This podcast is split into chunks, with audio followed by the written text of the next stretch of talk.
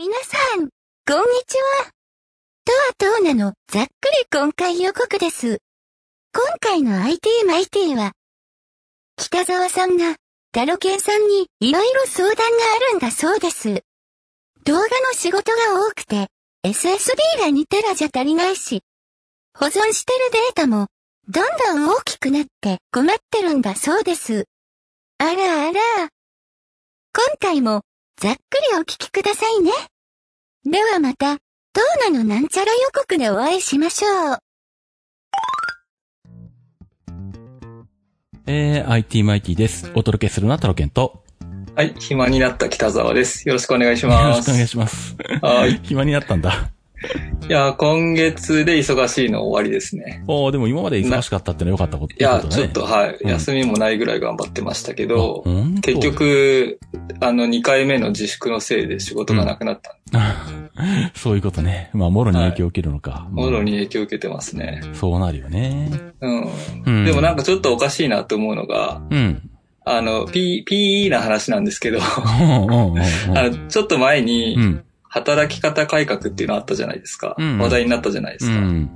で、午後5時で帰ろうみたいなうんうん。あったね。感じの、なんかそれが流行った時期があって、うん。その時に、なんか一般企業ではない企業の人がう、ん。私たち5時に帰るんで、明日までに写真お願いしますねって言われたんですよ。それってうん、僕は徹夜で作業して明日の朝までに写真出すっていうことなんですよ。そうだよね。はい。それで、今回も自粛でう、ん。この、僕の周りのうんダンサーさんとか、うんやっぱ公演やめようとか、うん。その、なんか、ほら、講座開くとしてたんだけど、うんやめようとか、うん美術館、ね、展示やめようとか言ってるのに、うん。そこは、撮影やりますんで明日来てくださいね、みたいな感じなんですよ。いや、自粛中ですよ、みたいな。まあ仕事があるのはありがたいんですけど、うそこかよ、と思って、うちでも行ってみようかなと思いました。うん。あの、不要不急な外出は控えましょうだから。仕事はいいんいや、でもそう、そうは言っても、やっぱり人が集まるものはやっぱりうん。自粛でしないと自粛警察には怒られますよね、多分ね。うん。いや、仕事ですから、い急と、急を要するのが、うん、でもそれが一うん。般企業だったらいいんですけど、うん。まあちょっと特殊な企業なんで、そこがそれやっていいのかよ。みんなの手本にならなきゃいけないとこなんじゃないの？あなたたちは、みたいな。ああ、そっちの方がね。うん。ううんん。そういうそうそう役人の人たちはそうだね。それはね。ね。う。うんん。うん。まあ、俺は別に、あの、仕事があれば行くけど。この間ね、でもそうは言ってもやっぱり、う んそうは言ってもうん自粛します。やっぱり中止しますっていうのいっぱいありますからね、僕まあまあね。うんうん。うん。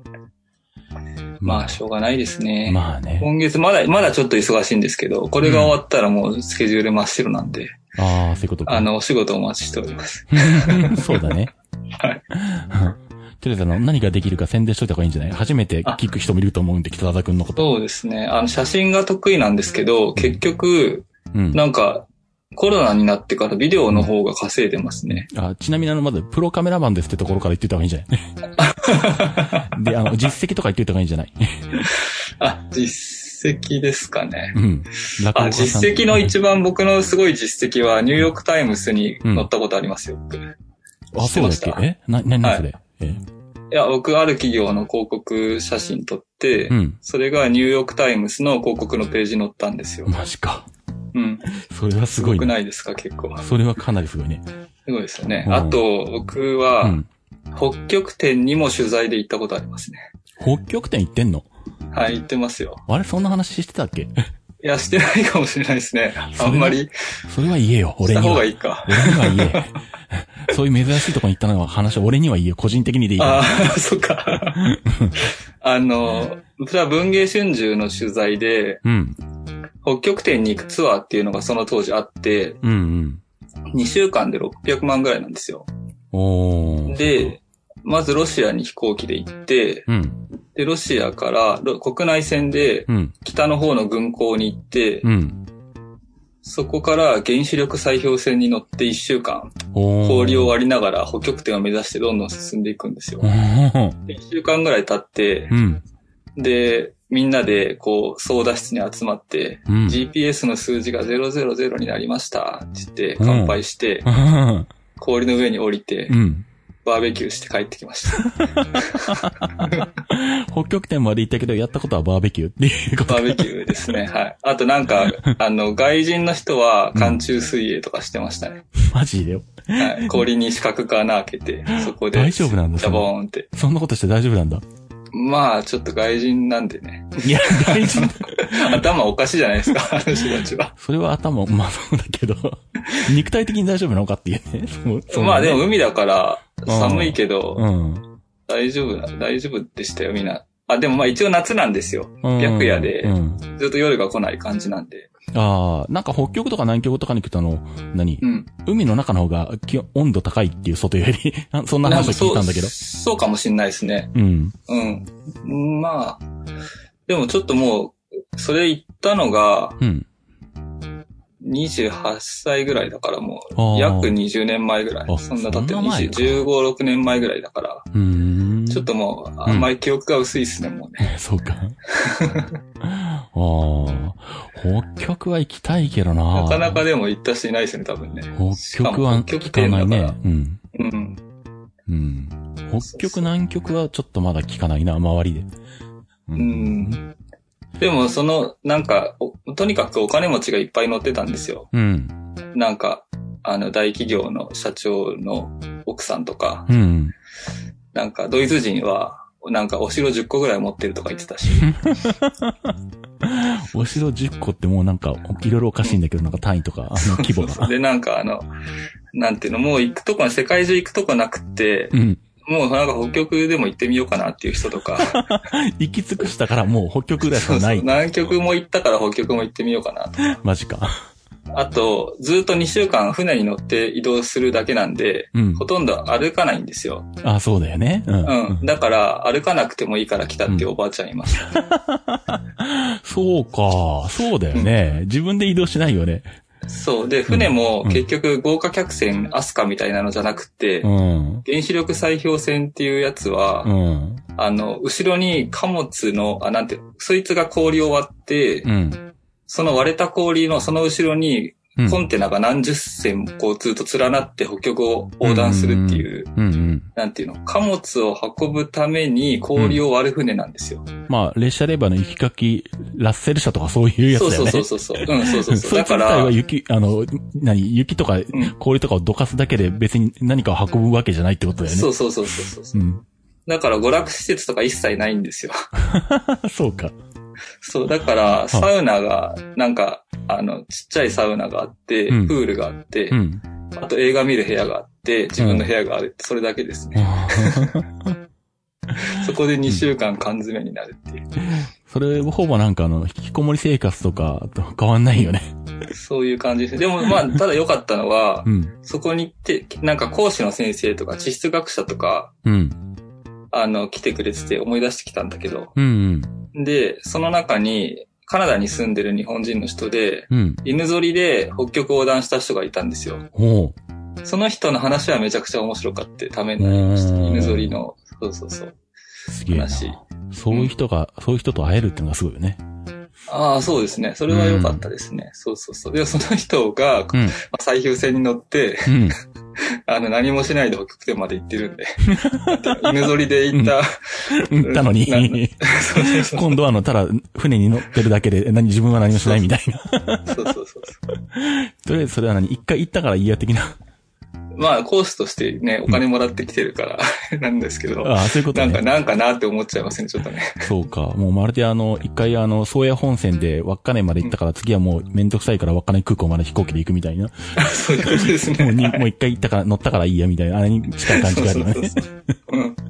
うんそういうことです、そういうことです。そうか。あ、一応なんかだいぶ脱線しましたけど、うん。あ、そういうカメラマンをしております。そうだね。そういう、どういうカメラマンだ？よくわかんねえぞ、よくわかんなかったですね。今全くわかんない。はいあの、北極点でバーベキューするカメラマン、プロカメラマンみたいに認あ、それをバーベキューしてるお金持ちの写真を撮ってましうん。ああ、そういうことね。はい。そこで仕事をしてると。た。そうですね。はい。うん。なので、北極点でバーベキューをする際は、ぜひ、北沢区に依頼してくださいと。あ、いいですね。また行きたいですね。うんもうちょっと今度はいい船で行きたいですね。っていうか、あの、それだとあの、何？めちゃめちゃあの、依頼する、されるあの、マーケットがめっちゃ狭いんだけど大丈夫。うん、大丈夫だと思います。他になんかあるだろうもうちょっと一般、一般的にあの、これならうちの仕事頼めそうとか、そういう感じのが。いや、でも、あれですよ、あの、京都の料亭とかで、うんまあコロナの前の話ですけど、うん。中国の方が日本に来て遊ぶじゃないですか。うんうん。で、京都の料亭とか行って、すごいいい佇まいのところ写真撮るじゃないですか。うん。その時にカメラマン連れてくるらしいんですけど、うん1日のギャラ100万円らしいですよ。え、それは何？中国人のカメラマンなの？中国人でも日本人でも。おー、100万円、100 1日100万円で料亭で遊んでる中国人を撮るらしいですよ。だからそういう富豪がいるんですよ。それは何 ?100 万円のうちの95%はあの、何、うん旅行会社が持って行ってカメラマンに5万円しか落ちないとかそういう話じゃないのか？いや、そういうのもあるかもしれないですけど、その95万円はうん中国人のわがままに付き合うっていうことなんだと思うんですけど。なるほどね。それを我慢しろと。100万やるから。そうそうそう。今日は、うん今日は右って言ってるのに明日は左って言ってるとか、なるほどそうね。いう理不尽についていかなきゃいけないし。なるほどね。そういうことね。うんそうか。それに耐えれるかどうかで務まるかどうかが変わるっていうね。そうかもしれないですね。なるほど。そうか。まあ、あの、まあそういう写真も、まあ動画もやってると。受け付けますよってことですね。あとライブ配信もやってるか。あまあ今はないか。えっと、ライブはちょっとまだやってないですけど、そういう、なんか、こ講座、最近なんかそのビデオでやったのは、うん講座風景をしビデオを撮って編集して、うん。それを有料で配信するみたいなものの元ネタを作るみたいなことで、はああ、なるほどね。い、やったんでですけど、すごい面白かったですね。その講座の内容が。うん。まあ最近その増えてるもんね、やっぱね。当然だけど。そうですね。う。うんん。まあなんでね、その辺を、あの、はいえ北沢区にたどり着けないなんだ、ネットで北沢で検索すると出るのか？どうなんだ？あ、そうですね。多分、あの、僕珍しい名前なんで僕しか出てこないと思って。はい。名前、そう、名前は漢字を説明しないと多分みんながわかんないよね。っていうね。まあ、な、なんとかなりますよ。出てきますよ。そうか。北沢ソーダで検索すれば出てきます。大丈夫です。そうか。あ、あーうん、惜しいな。ひらがな出てこなかった。んいや、北沢漢字でひらがなソータレでした、出てきたら、もしかして北沢ソータって出てきたから、お、Google やるなと思ったら違う漢字だったっていう。あ、惜しい。でも僕結構出てくる確率多いですよ、それ。北沢ソータですかっていうの。あ、本当あ、それは自分で、やってるからじゃないの？自分の？い。やいや、友達とかに、うんそうちゃんすごくねとか言って、え、なんで？って言ったら、う Google で出てきたよ、北沢ソータって。とか言って。ああお。すすめされたよとか言って、何回か言われたことあります。うーんと、そうはどうやって説明すればいいんだ、この字は？そうは、壮大の層に太いっていう字。ああ、それでいいのか。うん。うん。あ、本当はでも、ちゃんと検索候補には出てくるんだ、北沢君の名前が。うん。すげえ。だから、ちょっと珍しい名前みたうん、いです。うん。うん。なのでまあね、あの、オフィシナで上がったっていう、はいホームページもあるので、よかったらはい、見ておいていただければということですね。お願いします。まあ、そんな感じなんで、まあ、俺も仕事はあんまりないんだけれど、え、タルケンさんも、ど、どうんなんか原因があるんですか、まあ、もともとこの時期は少ないんだけど、ああ、まあそうですね。うんうんで、特になんだ、割と10月から12月は仕事多かって、うん。うん。あの、っていうのはあの、補助金をいろんなところが出してたから、いろんな自治体とかいろんな、まうんうんあ、商工会だったり国だったりとか。うん。で、結構お客さんが、俺のお客さんが、まあ、俺のお客さんがイベントの影響を受けるような仕事だから、まあ、Mac だと、うんやっぱどうしてもデザイン関係だってポスター作ったり、イベント関係の何か作ったりとか、うんいうことなんで、まあ、それ当然イベントの類が減れば、お客さんの仕事が減るんで、うん、うん。本当は Mac 買い替えたいんだけど資金がないから。っていう風になると俺の仕事が減るみたいなことになるんだけど、うんうんうん。でもまあ、10月ぐらいからその辺でいろんな補助金構成が、ダーッと出てきて、で、お客さんが、じゃあそれを使って iMac 買い替えますとか、うん。うん。まあそんなのがあったんで、まあ割と10月から12月は動いたお金も大きかったし、うん。それこそ Mac Pro 2019を買うお客さんも初めて現れたおー、ので、すげえ。うん。まだお客さんが忙しいんで、ちょっと待ってくださいって言ってるから、まだうちにあるけど、Mac Pro。結構でかいですか？まあ、でも、昔のタワー型の Mac Pro と大きさは変わらんよ、本体は。ああ、それぐらいなんだ。う。うんん。むしろまあ、だし多少スリムか、みたいな感じもする。うん。うん。うん。あの、箱が無駄にでかいけどね。ああ、めっちゃあの、守ってますねって感じの。もう絶対あの、ヤマトの宅急便で送れないサイズの箱ああ、もうそんなでかいんだ。うんバカでかいよ。えー そんな感じになってるんだけどね。うん。モニターは買わなかったんですか、その人は？モニターはもともと持っているあの映像のモニター使いたいからっていう。ううん。ん、そっかそっか。なんかこの前初めて Mac の新しいモニター見たんですけど、えらいかっこいいなと思って。ああ、プロディスプレイ XR。うん、うん、うん。おー。すげえかっこいいと思ったんで、次の iMac あんなデザインになってほしいなと思ったけど。ああ、可能性はあるね。まあそういう話はね、噂は出てるんで。ねうん。うん。これはいいわと思った。う。うんん、高そうだけど。まあで、まあ、さすがにいい加減 iMac もデザイン変えるだろうって話になってるし。うん、で、まあ、これまではあの、何？まあ正面から見たら DVD ドライブがある時代から変わんないんだけど、うん、うん。2012年に DVD ドライブがなくなって、まあ横から見た時の厚みがまあ薄くなった。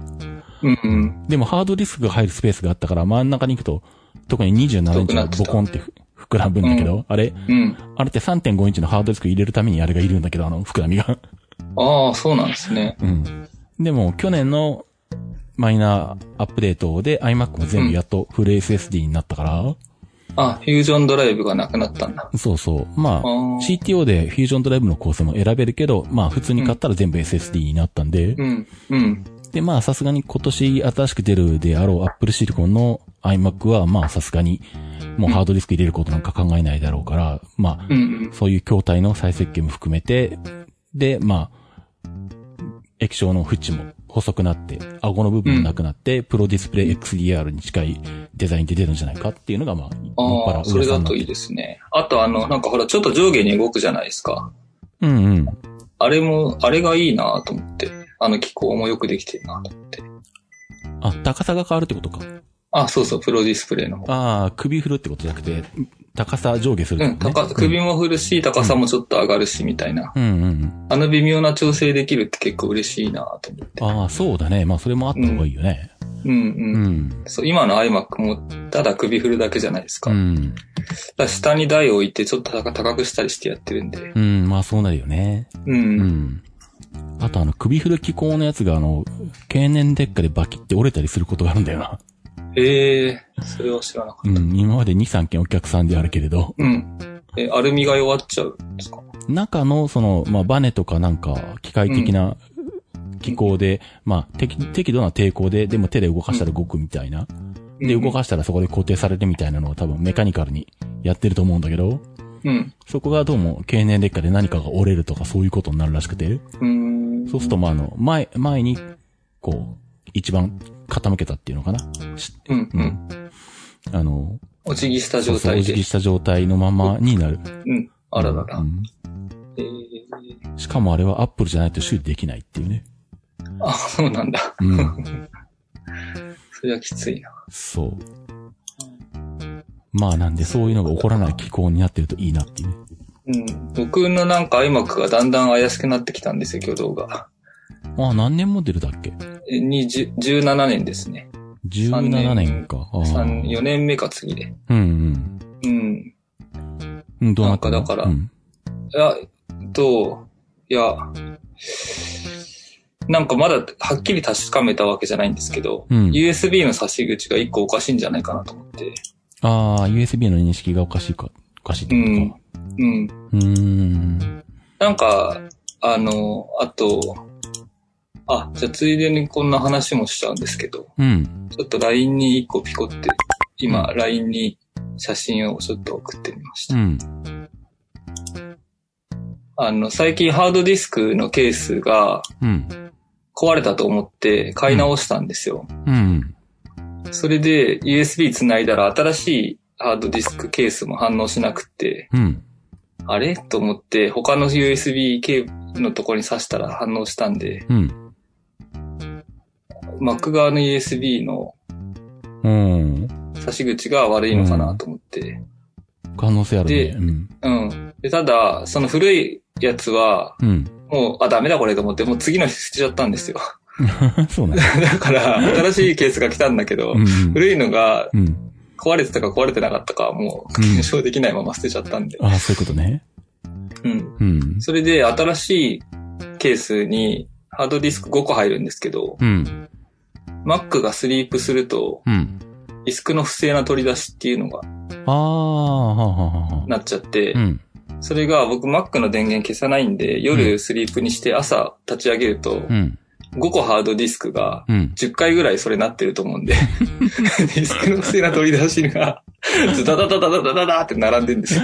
ああ、それでこんな画像見てることになってるわけね。そうそうそう。なんだこれはと思ったんだけど。はあ。だからそれで一応なんかネットで検索したんだけど、うん。これを直す方法はないみたいな話で、ああ。それだったら、うん結局ハードディスクをスリープさせないモードみたいなの多分あるんですよね。ああ、まあ、あるかもね。うん。うん。それにするかなんだけど、うん。ずーっと回りっぱなしっていうのもどうなのかなとか、ちょっとどうしようかなって今思ってるところです。割となんだろう。USB 接続でスリープに対応してないっていうのはよくあったのは、あの、まあ、昔のタワー型の Mac Pro で USB 3.0を、の増設できる PCI Express のボードとかうん。で、まあ、売ってるんだけど、スリープには対応しませんって書かれてて、うん。やっぱりスリープすると USB の挙動がおかしいっていうね。ああうんでもこれもなんか、なる時となんない時あって、朝起きて一個も出てない時もあるし、うん。こんなにいっぱいブルルルって出てる時もあるし、うん。なんか何が法法則みたいなのがよくわかんないんですよね。え、これってあの何 ?MacOS のシステム環境設定からあの、スリープしても、ん？ハードディスクをスリープさせるをやめる設定とかにしてたらダメなの？それじゃできないの？あ、大丈夫かもしれない。うん。そこはまだやってなくて、うん。だそうするとずっとうん。動いてる状態っていうのうんは別にハードディスクに対してはそうんなにん。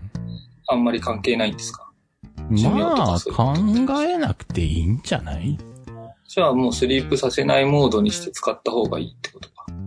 だってうちのシノロジのナスに入ってるハードディスクなんか一切止めないよ。うーん。全くスリープとかさせないから。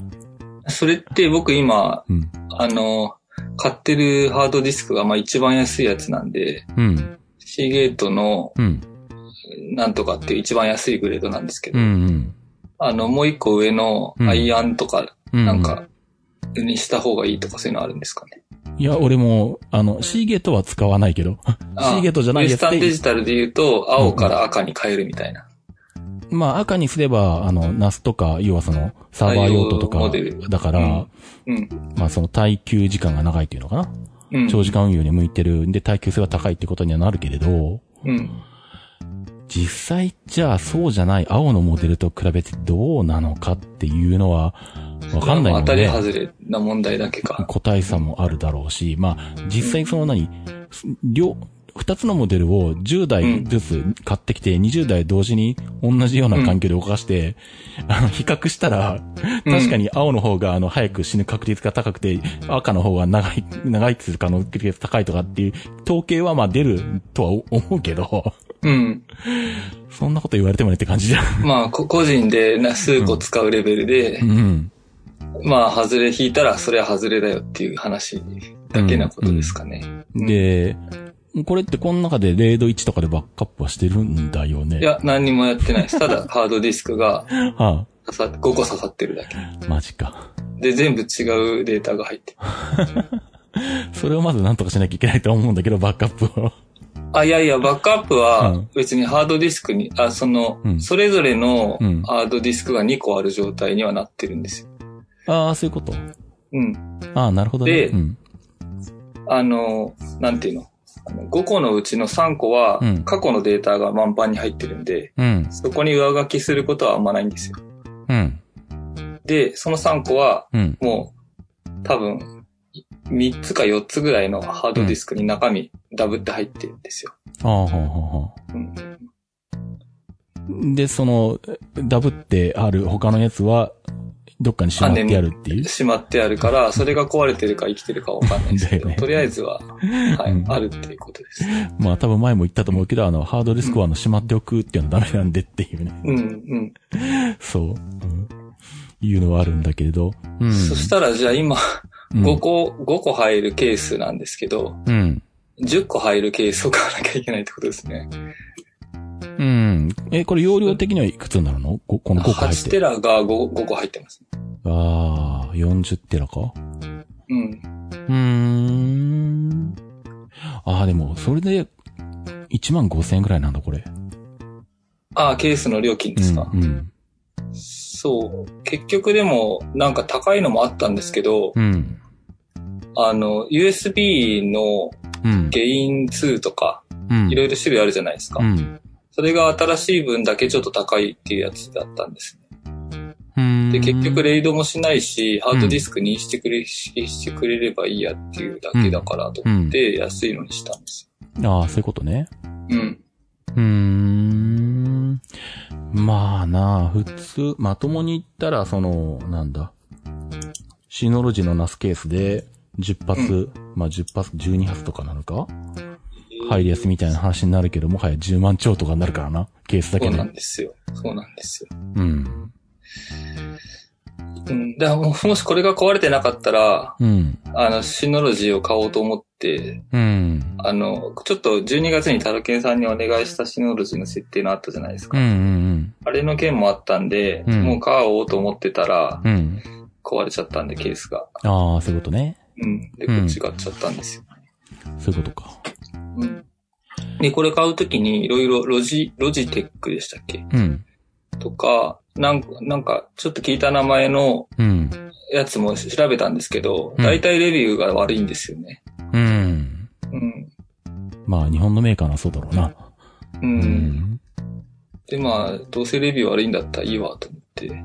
まあ、このヨマッターって、いや、よ、うんよた、よったまた、よったマスターか。う。うんあの、割、割と俺もあの、何？あの、SSD の USB 外付けケースとか、うん。よく買ってるとこなんで、あ、そうですか。うん比較的あの、中華製の中ではまあ、まともというか、うんまあまあ信じれる。うん、うんう。ん。なんでまあ悪くはないとは思うんだけどね、物的にはね。うん。うん。ですね。だからそのハードディスク、そのスリープ問題を抜かせば別に普通に使えてるんで。うん。これってじゃあ中身のハードディスク一個一個って Mac フォーマットなのかな？ああ、これはだから、今まで使ってたやつをまたぶち込んだだけなんで。ああ、じゃあ Mac フォーマットでそのまま動いてるってことか。あそうですね。ああ、じゃあまあ別にその辺も問題ないんだな。うん。うん。そうですね。うん。まあただちょっとあの、また全然違う話になっちゃうんですけど、うん。前太郎健さんとの話でう、ん。あの、Mac の、あ、ハードディスクのフォーマットの仕方何種類かあるよみたいな話あったじゃないですか。うん。最新のやつがあったりして。APFS とか？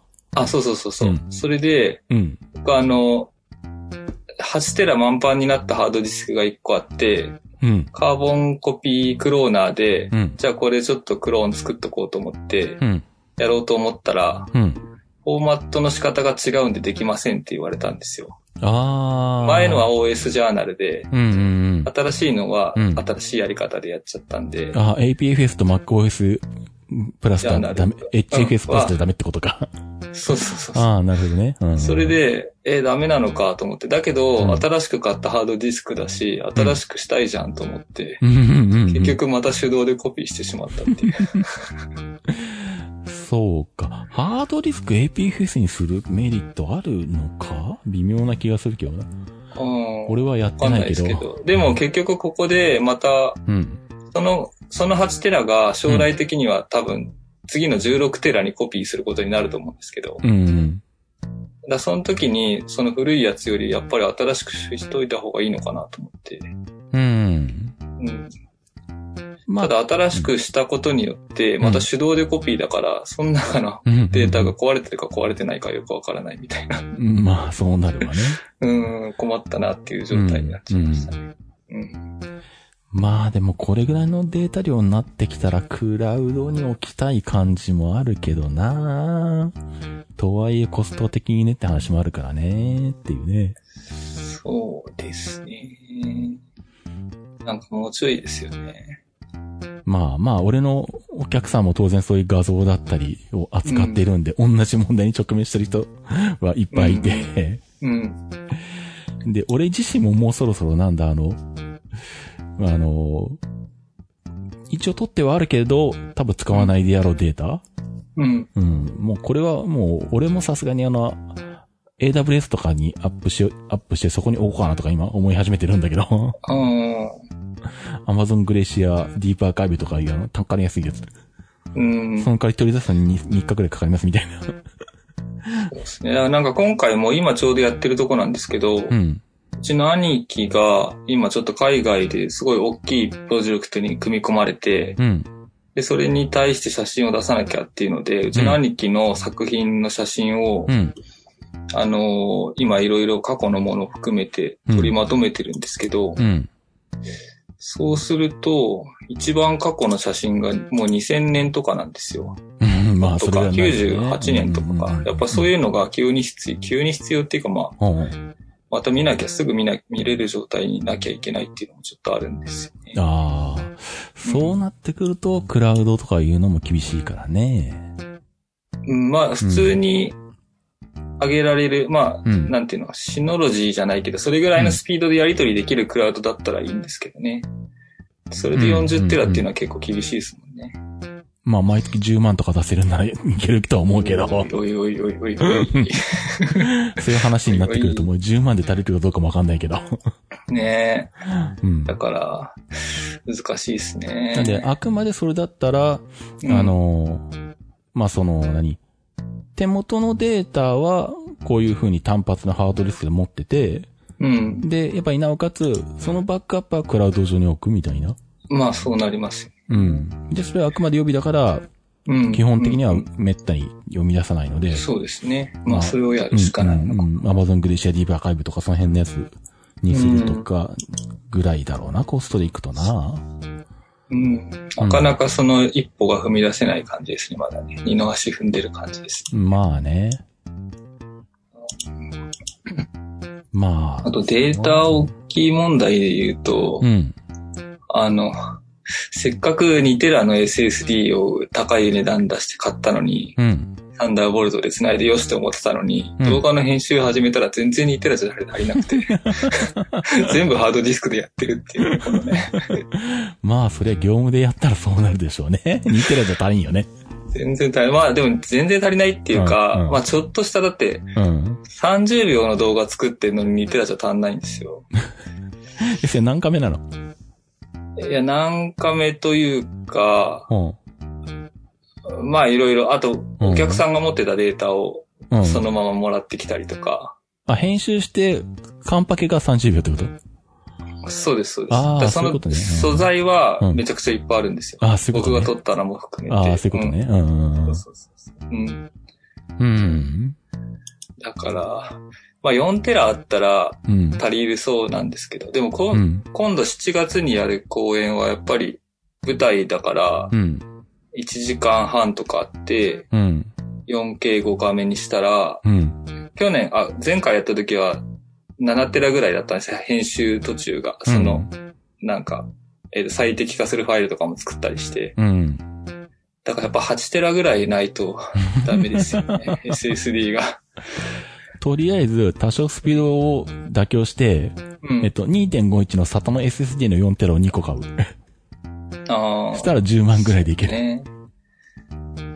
10万か。うん。確かに。それが毎月やればいいんだよな。そういう仕事が。うん。ね。まあだから2テラ今だって、ああでも、ん ?2 テラ ?2 テラじゃない、4テラだもんな。そう。でもこの間お客さんで初めてやっぱり、うん。あの、iMac の、もともとハードディスクだった iMac をうん。仕事で、仕事でっていうかな、まあ大学の研究室か。大学の研究室で使ってる iMac で、うんあの、一台ハードディスクが壊れて、そいつを SSD に、直る、直すついでに SSD にして渡したら、うん。めちゃくちゃあの快適になって使えるようになったんで、こっちも壊れてないけど、あの、SSD にしてくださいっていう依頼が来て、で、うんそいつがもともとフュージョンドライブで3テラ入ってて、うん。うん。で、3テラでお願いしますって言われて、いや、3テラの SSD はないんで4テラになりますけどって言って、うん。見積もり出したら、あのおじゃあそれでお願いしますって言われて、お、4テラでやるんだと思って、おー。初めてあの、俺のお客さんで4テラ SSD があ、登来まし場したっていうたね、時代が。来たなっていうね。えーうん。まあでも SATA だから、今見ると、サムスンの4テラで4万5千円ぐらいで買えるな。サタラナ。まあでも4万か。うん。と、8テラでもまあ10万以内で収まるよね。うーん。なんかあの、昔写真撮るのに、うん。フィルム代、現像代、ベタ焼き代ってもらってたんですけど、うんうんうん。ムービーの仕事はハードディスク代っていうのもらっていいのかな、いや、だからもらうべきなんだよ、そこ。ねだから結局その、メディア代っていうのをつけないと、そうそうそうそう。あと、メディアの保管料。うん。メディアの保管料っていうかそのデータの保管料。ねだから例えば、もう最初に仕事をやるときに契約書を取り交わしして、このデータは3ヶ月間を維持しますけど、その後は消しますと。うんだ。からもうあの、前、1年前に取ったこれくださいって言われても、あの、基本的には持ってないです。もしその可能性があるんだったら、データ保管料で何万円くださいっていう見積もり出さないといけないわけ。ねで、プラス、そういう、そう、機材、SSD なら SSD を買うために、それも見積もりに乗っけなきゃダメなんよ。うん。うん。なんかだから、その、データが、うん。あの、書き込んで消せちゃうからダメなんですよね。もう、か書き込んだら消せませんっていうでものになってれば、この仕事のためにこれを買ってるんで、うん。いくらですよって言えるのに、だフィルムみたいに使ったらもうそれが焼き付けられてしまって、そのためにしか使えないっていうものだったら、胸を張ってお金もらえるじゃないですか。じゃあいいじゃん。あの、SSD ずっとそのまま取っとけば。なんか SD カードに写真コピーしないでずっと貯めとくおじさんみたいな。そうそうそう、まあそうなるけど。うん。まあそれかそのなんだ。クラウドに保存する前提で、うん、うん何年、クラウドの料金を元にして、このデータでな、どんだけ、何、1年取っとくんだったらこの金額ですっていう出し方をしてる。まあね、だから結局そういうふうに言えるクライアントさんだったら、うん。もちろんそうするんですけど、うん。結局10万円でやってくださいとか。その中でやりくりするっていう仕事が多いじゃないですか。まあね。うん、予算これぐらいなんでお願いしますうっていう。ん。ねまあでも、仕事を受ける方がそうやってやってかんと変わらんのだよな。そうです。ね。そう。うん。データを保だんだん管する以上に。本当データ量が大きくなってますからそう、コねス。トかかるんですよっていう。なってますね。取れるのはスマホで簡単にできるかもしれないけど、それ編集するのにどんだけのマシンがいるんだと思ってんだ、前らみたいな。4K のやつみたいな。そうだそうだ、そうだそうだ。だよ。これであのスマホのカメラが 8K とかなったらどうするの普通にね、8K3 カメであの10万円でお願いしますとか言われるよ。うん、言われますね、それは。うん。その仕事をやるのに Mac Pro で140万ぐらいかかりますみたいな。編集するマシンが。そんな話になるよね。そうだそうだ。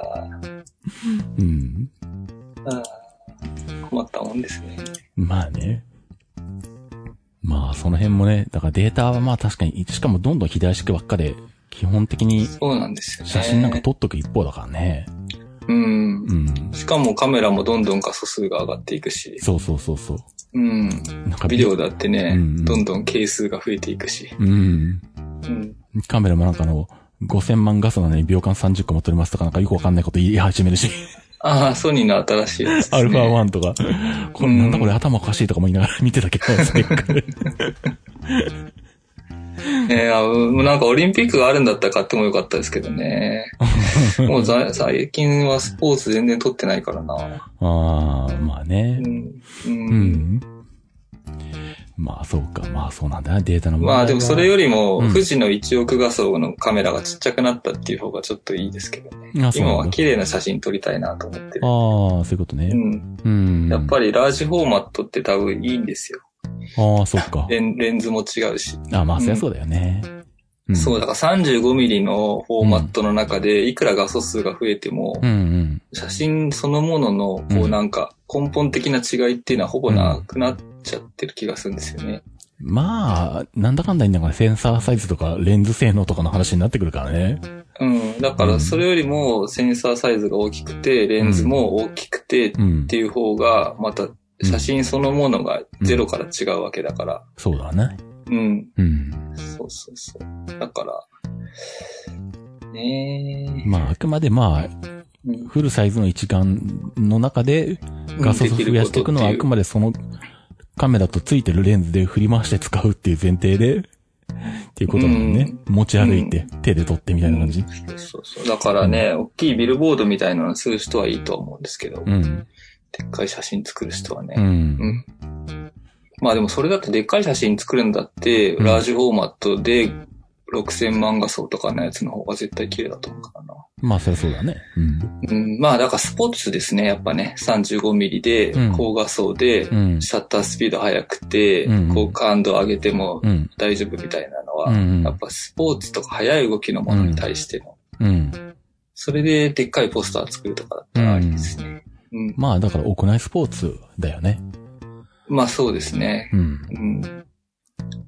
まあ、だって、いうことうんなんだろうな。いくら iPhone の iPhone 12 Pro Max のカメラ性能が良くなりましたって言ったところで、うん。この間試しにあの、プロレスを久々に見に行ったから、あの、うんリングサイド3列目ぐらいから、あの、うん2.5倍ズームで撮ってみたけど、うん。もはやあの、まず AF がまともに機能しないとかそういうレベルなんで あ、やっぱこういう環境じゃ iPhone じゃ全然ダメだわと思って。やっぱ一眼いるねって思ったけどね。うん。うん。まさかピント合わないぐらいまで使い物にならないとは思わなかったわって思ったけあど。やっぱりロープが厳しいです、多分ね。いやいや、そういうレベルじゃない。問題じゃない。うん。うーん。まあやっぱ暗いっていうのもあるしな、会場が。うんうん。うん、あの、テレビ中継が入っているようなメジャーな大会の、あの、うんバンバンにライトついてればついてる大会じゃ、だったらまだ、それなりに明るさあるけれど、う。うんん、そうじゃなかったら、あの、何？もう、100人ぐらいとかで、あの、やってるような、うん。ちっちゃいところで、あの、元倉庫だったところを改造した、あの、リング立てた会場みたいなところだと、もう、光もすっげえ少ないから、人間の目は見れるけど、カメラにとってはもう無理なんだろうなっていう。そうですね。うん。で、また iPhone が、基本的にオートじゃん？うん。あの、タッチしたところにっていう。まあ、それもああ、明るさとかね。そうそう、ん明るさ、あの、はいはいはい。で、しかも、ローで撮れるんだから、こっちの感覚から言うと、もっとあの、うん暗く撮れていいんで、ちゃんとあの、うんうん何？まあ、iPhone に任せてやると、あの、うん思いっきりこう明るめに持っていきたいから無理に感度を上げて、それによって流浄性の高いザラザラのやつになって、うんはいはいはい。でしかもピントも甘いみたいなものが出てくるわけで。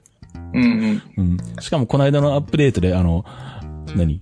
Apple ProRAW かうん。うんあれに対応したから、 RAW で撮れるんだから、えー、えー、もっと暗めに、あの、うん撮って、後で RAW 現像するときに明るくすればもっとまともな写真になるのに、iPhone のうん標準カメラで撮ると、あの、見え見えたらにあの、明るさだけ求めて、あの、画質が悪くなるっていう。あ あ。標準アプリ、標準カメラアプリだとダメだねっていうね。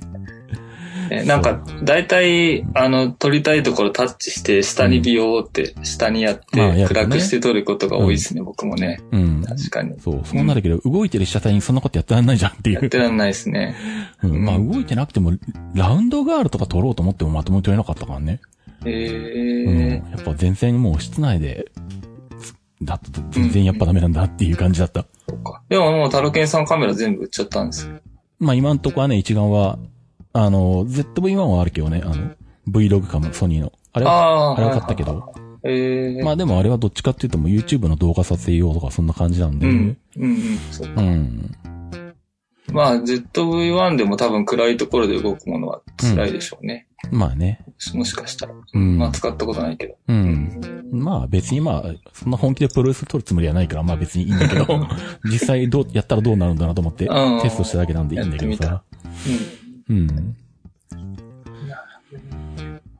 そっか、だからまあ、うん。カメラはなああ、だから僕はもう、ちょっと次は、うんあ、でも次はとか言ってらんないよね。うんソニーのレンズめちゃくちゃいっぱい買っちゃってるからもう。ソニーをちょっと頼るしかないんだけど、まあそうだね。まあき理想を言えば、ちょっとラージフォーマットに行きたいんで、おハッセルブラッドのカメラがうん手ブレ補正がついたら、おそっちを買いたいなと思っているんだけど。おうん。ちょっと富士はうん。カメラのデザインが良くないっていう。僕が、僕の好きじゃないデザイン。ああ、まあちょっと好みが分かれるよな、あれはね。うんうん。まあ、ああいうカメラカメラしたカメラが好きっていう人もいて、あの、かっこいいっていう人もいると思うんですけど、うん。僕としてはちょっとハッセルブラッドの方が見た目のデザインがかっこいいかな。性能はちょっと置いといて。そうか。てか、ソニーが、あ、でも今、ムービーの世界でもラージフォーマットって流行ってて、うん。あの、シネマカメラとかみんな35ミリ大きいので撮ってるうん。映画とかもあるんですよ。そうだよね。だいぶ増えてきてるよね、そういうのね。うん、映像それに。伴い、レンズも1本何千万とかいうのもあるし。そうか。まあそうなるよな。映画撮るって話になだから、シネマ方面からソニーの方、ソニーがちょっと大きいフォーマットのカメラ出してくれればいい。ああ、なるほどね。そういうことか。うん。あーまあないよな。うーん、まあ、ど、そうだな。どこまで。レンズ作んなきゃいけい。ないからな。そうだね。きついね。そこまでやるのはうね。ん。うん。うん。しゃあないね。まあだから、ハッセルに行くかな。うん。ちょっと考え中ですね。なるほどね。うん。まずは仕事を戻さなきゃいけないけどね。まあそうだね。うん。そうそうそう。あ、そう、それで、そういう、そうラージフォーマットのカメラって僕そういえば持ってるんですよ。あ、そうなの？あの、うん。あ、それで、タロケンさんにこの前相談して、うん。諦めたやつなんですけど、ほうほう。その20年前のカメラを、デジカメを、ああ。まだ使いたいっていう。あれがそうなのか。はいはいはい。そうそうそう。うん。645っていうサイズのうん。フォーマットのカメラでう、ん。もう大変でしたよ。丸24時間以上かけてう、ん。状態が悪化したっていう。あの、何？対応ソフトの、んそれ用のソフトの対応が MacOS10.4 からっていう やつで。そうそうそう。10.4でなんかその前に、だいぶ前に、あの、タロケンさんとう、ん。あの、ヤンマさんで、うんヤンマさんのソフト、なんか OS どんどん上げる話してたじゃないですか。うん。うん。テッカーベニューで。やってたね。うん。で、上げられるよ、下げられるよとかなんか話してたから、うん。それがちょっと頭の片隅にあって、うん。で、僕も使いたいソフトが使えなくなっちゃったから、うん。10.9まで下げたんだっけな。うん。それでも10.10って言ってなかったっけ？10か。うん10.10まで下げて使えなくて、うん。で、ネット上のいろいろ噂を聞いてると、10.9で使えるって書いてあったから、うん。タロケンさんにお願いして10.9でテストしてもらったら、うん。それでもできないよと。まあ、インストールはできなかったね、10.9の。うん。でそれで、僕が、あの、そっからですね、うん。じゃあもうノートブックを元に戻そうと思って、うん。一番簡単に戻せるやり方が僕の調べた中では Big Sur だったんですよ。あー、もともとは Catalina だった？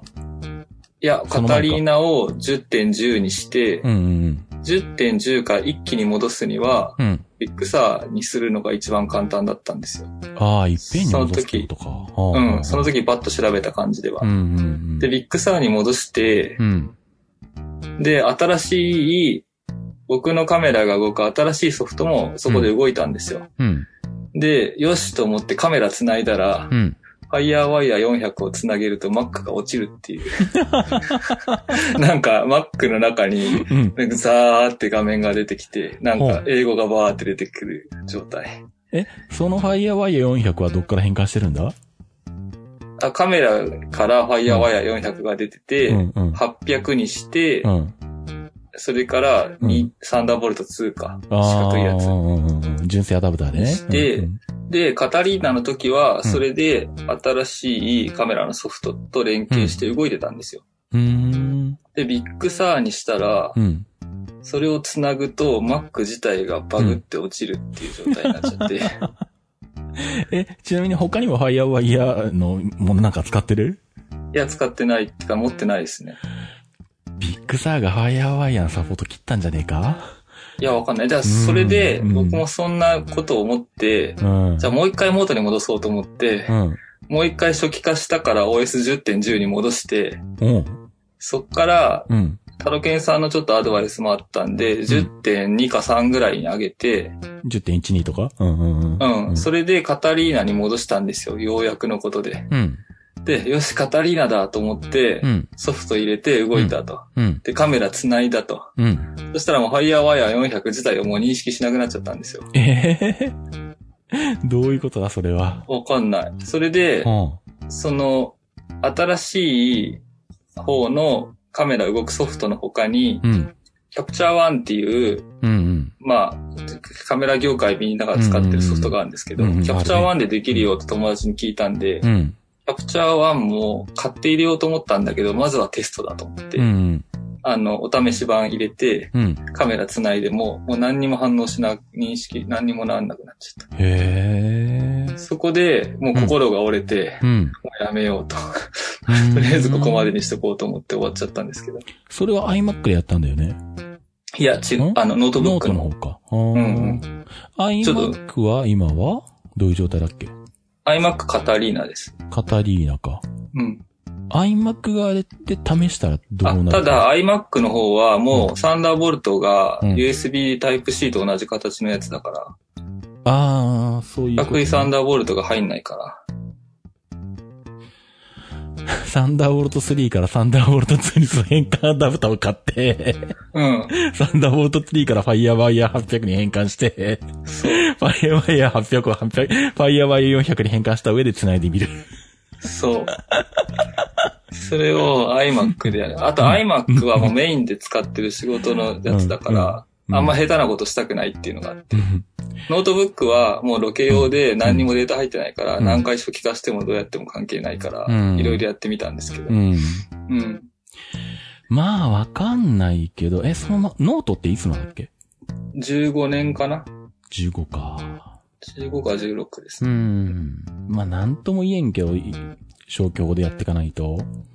一個はその、 Big Sur を一回入れたときに、うん。Mac の中のファームウェアが書き換えられてて、うん。そこで FireWire の、がおかしくなってる。まあ、要は、うん。新しくなった時点でも FireWire のことは Apple が切り捨ててるっていう裏側で、そういう可能性がね考えられるから、うん。 Big Sur になってない方の iMac の方だったらいけるかもっていうのを思ったんだけど。うん。まあ、うん。今結構ね、うんあの、厳しいなと思ってるとこですね。うん。だからノートブックを古いの買うか、もうと思って。そうか。うん。もうやめ、でも諦めたいんですけど、そのカメラはどうしても使いたいんだよな。ああ。うん。いや、まあ、あの、まあ、この間10.9でやってインストールできませんだったけど、うん。まあ、多分その動いてるって言ってる人は10.9にインストールしたんじゃないんだと思うんだよ。あ、そうそう。その前にインストールして、アップデート、うんアップデートしてる人たちなんですよ。うん。だから10.7とか10.8とかだったらインストールできるのかもしれないんだよ。うん。だからまあ、仮想化した10.7を作って、そこにインストールしてみそうるっていう。ですね。仮想化ね。どこまでうん遡ればいけるのかわからんけど。そうですね。ただもうその、この前の時は、そんなやりとりを24時間以上一人でやってたんで、そうかもう。心折れたんで、ポキッと。そうか。またちょっとモチベーションが上がった時にそうん、の、うん。あ、で、7月にちょっとビデオの仕事があって、うん。その時に結局ブルーレイ作んなきゃいけないから、うん。その時は Windows 動かさなきゃいけないんで、その時はまた仮想化した状況を作るんですよ、僕。あ、Windows にを仮想化するってことか。あ、そうそうそう。うん。で Windows のソフトでブルーレイのメニュー画面作んなきゃいけない。うん。その時にもう一回ちょっと頑張ってみようかな。うん。過去の OS を入れるっていうやつで。うん。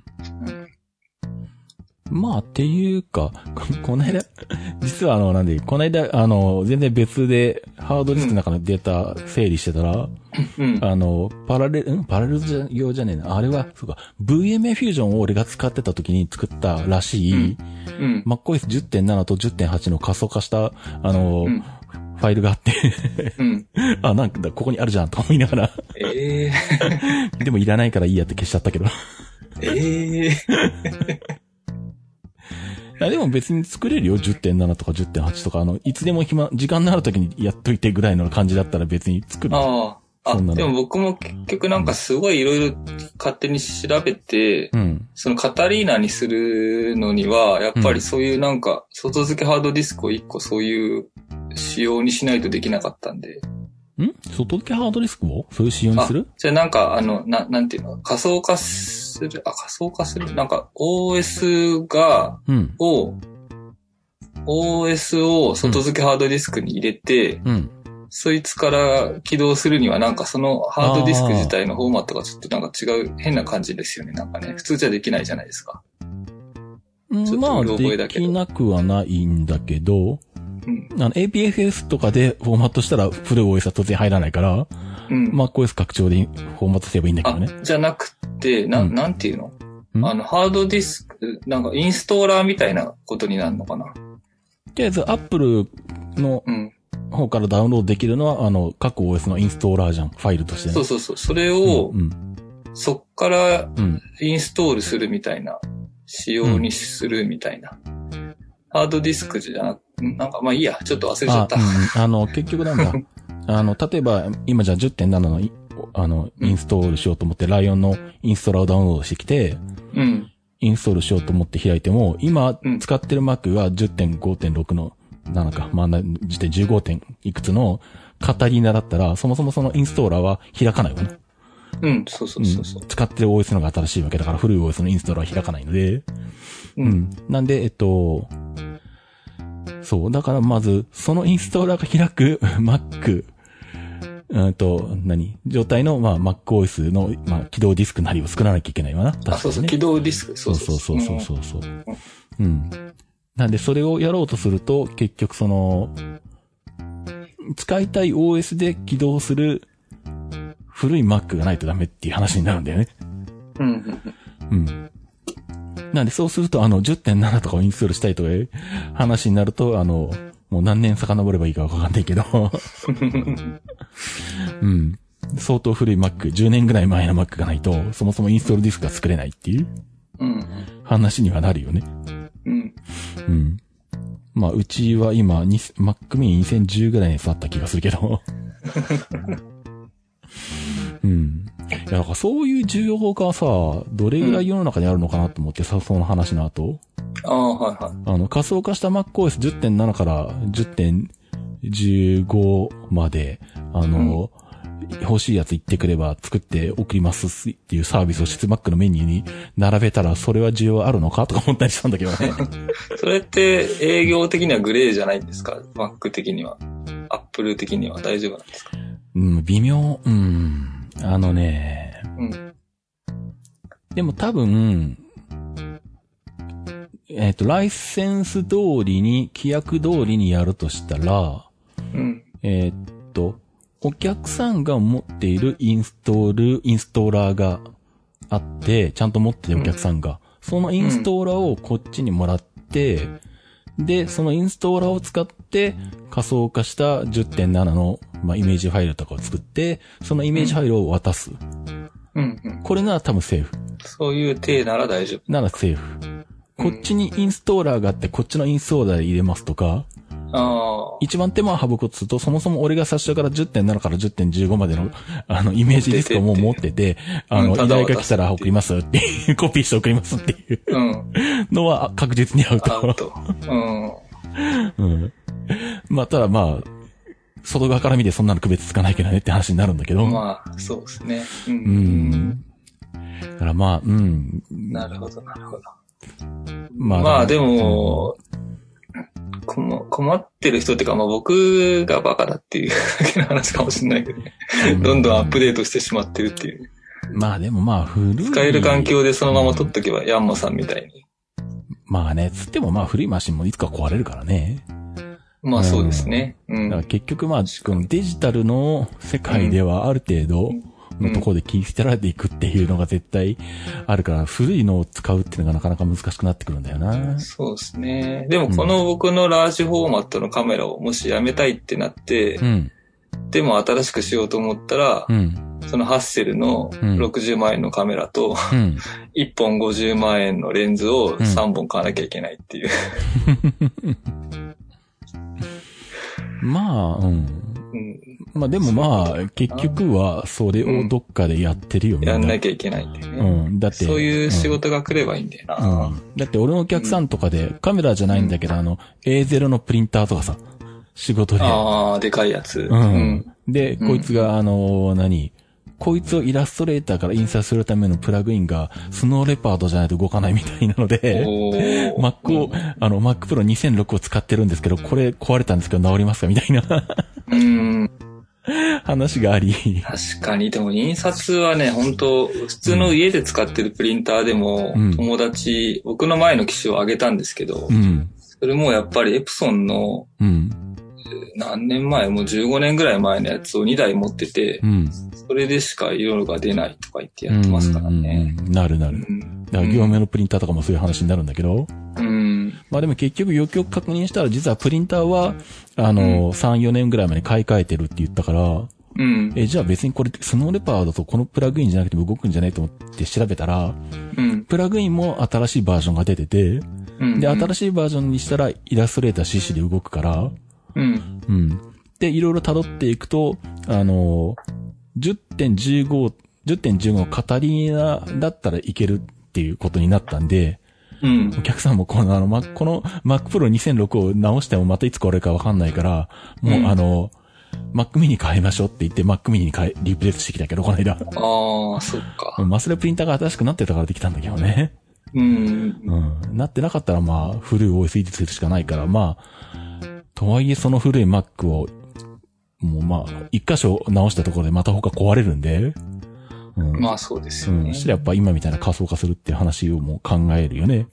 うん検討の、うん、中に入ってくるよね。選択肢の中に。うんで、まあ割とそのなんだ、古い MacOS を仮想化できるってこと自体がほとんどの人は知らないので、あ、知らなかったです。僕も知らなかった。まあまあ Windows しかできないと思ってた。まあ知らないわね。うん。うんうん。で、ライセンス的にも Apple はちゃんと10.7以降はやっていいよってことになってるから、ええー。10.6は、あの、サーバー版じゃないとダメなんだけど、クライアント版のやつはダメなんだけど、10.7からクライアント版でも、あの、仮想化していいよってことになってるんで、うん。あの、Mac 上で動かす限りはね。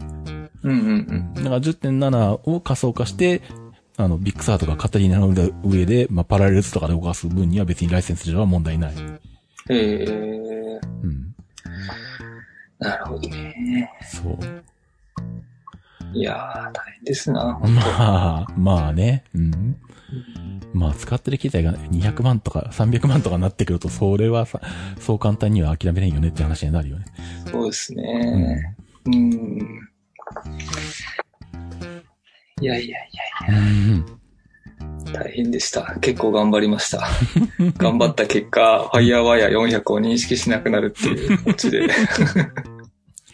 そうだから、FireWire のさ、動作確認を、まあ、うちも古い Mac でも、まあ、例えば FireWire800 とかついてる Mac とかはまだ修理するこことはあるわけなんだけど、うん。で、まあ実際お客さんも使ってないから、動作確認しなくても、まあいいっちゃいいんだけど、うん。でも一応、うんあの、チェックしたいじゃん、動くかどうか。うん。うん。で、まあその、あまあでも一応 TechTool Pro とかソフトでソフト的にまああのチェックすることはできるけど、うん。まあできたらあの直接何かを指して動作確認したいんだけど、うん。そのために俺は FireWire400 のハードディスクをあの持っておくのかみたいな 話になって、まああるけ、あるけどさすがにもう動いてないしなみたいなね。そう。もはや動作確認すら難しいみたいなことになってるんでね。確かにそうですね。僕も800とか400のケースは外側だけ全部捨てちゃいましたね。うん、そうなるよね。そういえば。うん。うん。そう。まあ、なかなかその辺ね、難しいよねっていうね。難しいですね。うん。あの、ちょっとまた話違うんですけど、うんタルケンさんはそういうハードディスクとかばらしたりとかうん。するときに、うん。ネジ回しとか、うんペンチとか、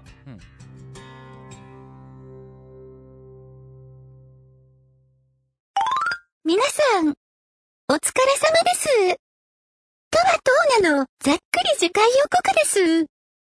次回の IT マイティは、もちろん先ほどの続きです。今回は、前後編の2回で終われそうですね。